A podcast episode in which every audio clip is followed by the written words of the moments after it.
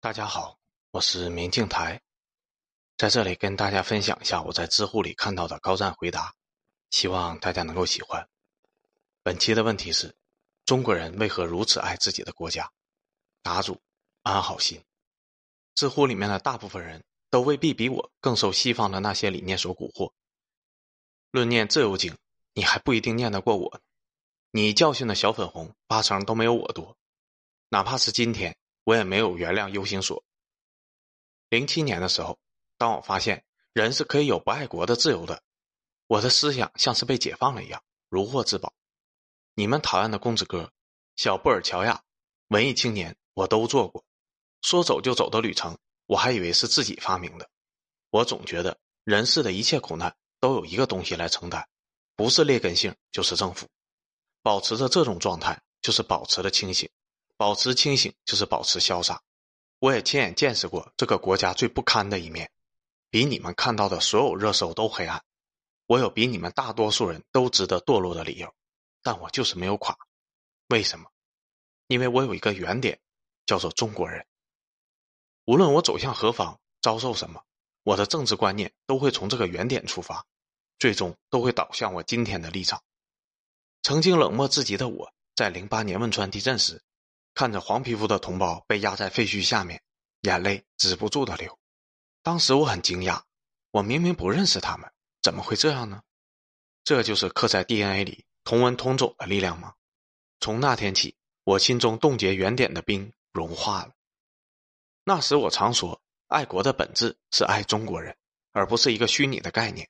当时是为了逃出某种自古而有的思考。如今发现，既然是爱中国人。那我已经在爱了，哪怕这些灾民与我非亲非故，我之前的对“爱国”二字的思考，反而让我剔除了杂念，更无法动摇。这是原点带我回来的，而且我零七年论证了，人可以爱国，也可以不爱，我解放了自己。可当我回到原点，再次去了解中国历史文化，去了解中国人是如何在这片土地上生活、斗争、发展，发现中国人的故事是如此的精彩。如果我是外国人，我一定会是个中国的研究者。于是，我又从审美意义上喜欢上了中国。有一句话说得好：“最令人孤独的是，这一生很多人爱你，却没有人喜欢你。”所以，从一个走出去的人，以第三视角再次喜欢上这里，别有一番滋味。爱不爱国放一边，我至少是个更喜欢中国的中国人。那中国人的劣根性怎么办？如果我轻信了这样的话。我怎么走得出来呢？中国曾经那么的贫穷，当时那么多的困境，即使今天依然是发展中国家，我为什么没有崩溃？很简单，自家中国人都这样了，我更要和他们站在一起了。再说了，鸡蛋与高墙，我当然站鸡蛋呢。我可没白念西方的经，我这人就这毛病，学一样贯彻一样。后来发现，劣根性全世界都差不多。原来我又被某些人的言论给坑了，对减贫的贡献，全世界绑在一起都比不过我们。原来是我不够关注祖国的成就，哦，那更好，这些都是意外的收获。这只是让我站在中国人这一侧时更加轻松了一些，并不会影响我选边站。什么？中国不够强大，被美国各个方面的碾压了？什么？你疯狂的对此进行论证，并且成功的说服了我？我的天哪！那我更要死站在中国立场了，因为再这样下去，中国人要吃亏了。你越让中国不堪，我越坚定不移，我越不得不认同中国的羸弱。你越要小心，我不是与你同道，因为我不是谁赢跟谁，也不把中国强大作为爱国的前提。对立场来说，自不自豪都无所谓，我只守一个原点：中国人。我见的黑暗越多，越不会倒向敌人，不然抗日战争都是谁在打？都是待发展起来之后的中国人穿越回去的吗？越弱越要战，这很难理解吗？我反倒是无法理解，一群人看见杨宇与战斧牛排的时候，又高兴又恨过，拿着两张图片像是宝贝一样。最喜欢用牌来讽刺别人的政治观点的人，竟然拿我的原点来当牌打，难怪喜欢整天排来排去的。原来自己真是这么做事的，简直恶心！眼前的贫困惨象。难道不更应该交给世界最强扶贫系统给好好扶持一下吗？如果我是其他小穷国的外国人，难道对这种世界第一扶贫技术没有点想学的念头吗？我恨不得都学回去，救一个是一个。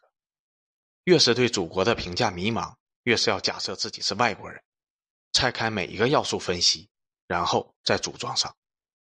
例如，扶贫不因为是对自己国家而伟大，是对人类做贡献，祖国还恰恰是一个需要他的国家，也是创造此壮举的国家。那我们为什么要从洋芋里面看出需要新自由主义和戈尔巴乔夫式的投降呢？恕我眼拙，我看不出来，因为我会设想，是我拿着那东西一日三餐，我无法因为自己的小情绪而胡乱口嗨，就如同零八年在电视里看见汶川一样。当我知道中国人还有那么多人过着苦日子的时候，当我第一次去贫困山区亲眼见证的时候，我反而抛弃了虚无的西方经文。如果我这辈子，还能有半点微弱萤火般的贡献，那只能是献给他们了。总有些人想要区分反华和反政府，想进行分化。可当这些人的组织面临战略焦虑的时候，每一招都是直接威胁中国人的存在。他们根本不屑于用实际的利益来分化我们，一点本钱也不想，对我们这个敌人一点尊重也没有，只会用宣传来过滤掉最蠢的一部分人，如同大数据过滤后的电信诈骗一样。而事实层面直接威胁中华民族，这一点从不动摇。面对这样的威胁，只有当前这样不贵的政府能够解决，也只有这种地球上绝无仅有的崛起速度，才能对抗当前的匮乏。甚至如今的事态都已经发展到了，连他们本国的一些问题都需要我们的道路才能解决的地步，比如美国新冠六十万冤魂，比如印度烧不尽的恒河石，比如华尔街给全世界造成的新一轮的贫困。更何况我们自己呢？不以中国人为原点的人，总以为拿中国人与其他国家的当前状态来对比，就能得出中国人该反的结论。好像中国只要不是各个方面第一，这个逻辑就永远成立，真是可笑。只要是人类社会，一定是漏洞百出的。如果国家完美是爱国立场的先行条件，那在世界上诞生理论意义的乌托邦之前，我们都是孤魂野鬼了吗？现实一定是残酷不堪的，道路一定是以人为本的。以中国人为原点的话，当然会选择最实际、最稳妥的那一条路。这些养尊处优的老爷们，没有设身处地的思考过吗？你们知道村里最穷的人对共产党的支持力度吗？你真以为他们是愚蠢的吗？你太天真了。当家里有两头牛的时候，生存智慧都会上一个台阶。当你想要叶利钦和戈尔巴乔夫来临时，他们就是那个代价，而不是你。每个人都知道，唯独你假装不知道。当你真的站在了原点之上，你只能看到现实，不是你忽然变得多聪明，而是舍不得用虚无的经文去伤害活生生的国人。就好像这些受苦受难的中国百姓是你的家人，关于他们的任何政治观点，你都一定会从实际出发，对任何公共政策的评论。你都绝对不会把他们当做政治实验品来胡说八道，那样烫嘴。大多数中国人心中都有这样一个原点，只是不善表达。中国人真出什么事的时候，同胞会爆发出极强的行动能力，用一腔热血来投票。当年的汶川，去年的武汉，哪个不是八面来源逆行而至？你在网上整天反红序，可你每一天都在吃红序的红利，把你养得肥头大耳。心中以中国人为原点之人，一次又一次的放下分歧，危机时刻爆发出惊人的集体力量。盼着中国开化的国贼们，总是不理解为什么我们还不完蛋。明明那些人都貌似快被自己说服了，怎么还能动员出如此巨大的力量？想不通，只好闭上眼睛，继续吮吸着祖国的乳汁，等待下一次的危机。说不定哪次就蒙对了呢。用谁赢就跟随的思想。当然想不通，永远也想不通。中右赢这三个字，很暴露了一个人的心态。原来赢不赢对他们那么的重要，还以为是爱国主义的大前提呢。所以，当你们政治观念迷茫的时候，想想自己的原点是什么，从头出发，一切都会迎刃而解。以中国人为原点的自由主义，当然会从最广大人民群众的自由出发了。这百年来。到底是谁让我们失去了自由？解放的英文是什么？为何如今国家崛起之后，相对自由会接踵而至？为什么世上如此多的国家主权让渡的如狗一般？为什么如今念经的自由主义者那么容易反人类？心中原点连人质都放不下了。沉思下去，答案会令人震惊。我们的先烈早就把原点放在了中国人身上，从未离开，为自由而战，从未停歇。而且，真正的自由的代价之高，遍地狗国之中，无一国可承受。站在中国人的原点上，可以清晰的看到，如今的自由主义者手里个个拿着西方铸造的镣铐，求我们戴上，真羞与他们为伍。